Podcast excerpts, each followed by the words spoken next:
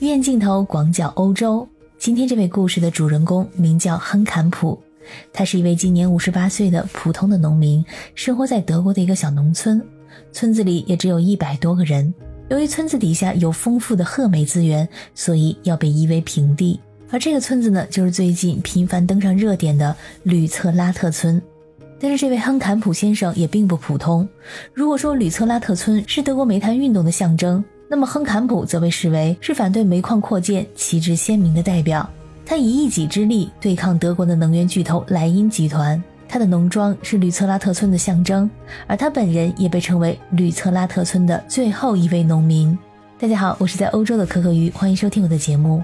时代的一粒沙落到个人的头上，可能就是灭顶之灾。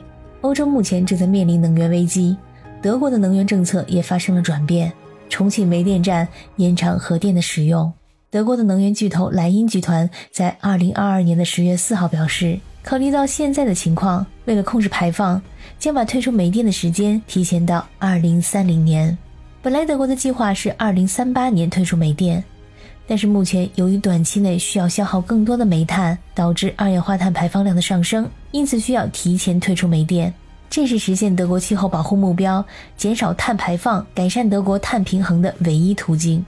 因此，莱茵集团将时间提前了八年。在这样的大环境之下，莱茵集团急需大量的褐煤，而亨坎普祖祖辈辈生活的村庄吕策拉特村紧邻一个露天褐煤矿。批准这个村拆迁决定的正是绿党的州经济部长和联邦经济部长。这两位绿党的政界代表在十月份宣布和莱茵集团达成了协议，允许他开采吕策拉特村地下的褐煤。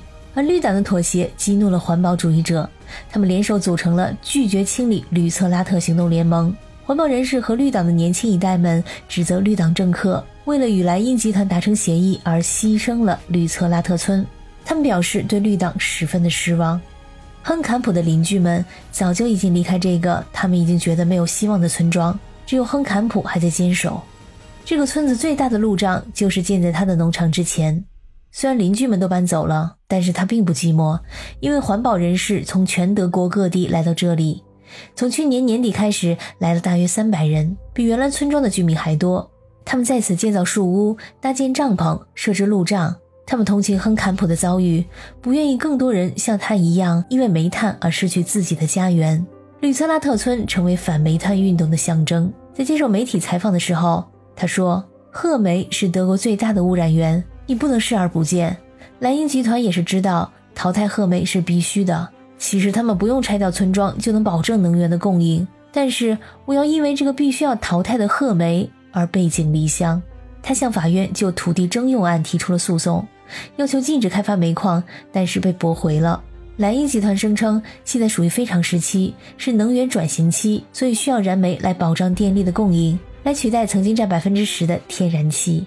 亨坎普从十年前就一直与莱茵集团做抗争，但是以他的一己之力，无论是在时间还是精力上，都很难与如此庞大的集团做斗争。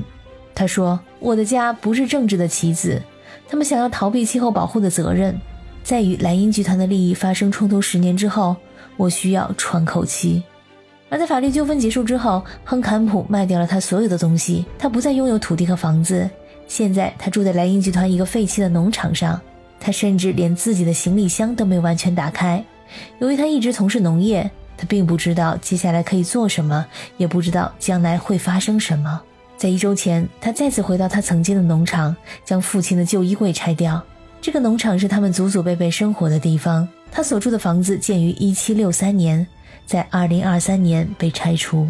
吕策拉特村最终还是没有逃离被拆除的命运。在1月15日，大部分的建筑已经被拆除了，其中就包括他的农庄。在社交媒体上，甚至有一个十多分钟的视频，就是录制在1月14号这一天，他的农庄被摧毁的过程。而吕策拉特村这个从1168年一份文件中首次提到的村庄，将从德国的地图上彻底消失。这个就是吕策拉特村最后一位农民的故事。在刚刚过去的周六，越来越多的环保主义者来到这里，和警方发生了暴力冲突。有数百人试图冲破警方的封锁线，在大雨中跑向采矿场的边缘。环保主义者投掷石块，而警方这边则使用了水枪、胡椒喷雾，还有警棍。根据环保主义者的说法，有很多人严重受伤，甚至有人受到危及生命的伤害。而警方的说法则完全不同。发言人在周日表示，从周三开始，在吕策拉特村展开清场到现在，已经有超过七十名的警力受伤，其中有一部分是因为周六的大型示威活动而受伤。除了与环保主义者的冲突之外，场地的条件和其他的因素也是造成警员受伤的原因，比如说在泥泞的地面上扭伤了脚踝。根据警方的消息，只有九名活动者被救护车送往医院。幸运的是，没有人受到致命伤。吕特拉特村的清场工作已经在周日完成了，只剩下最后两名环保主义者仍然坚守在当地的一处地下隧道内不肯离开。他们准备继续坚守。感谢你收听本期的鱼眼镜头，我是主播可可鱼，我们下期再见。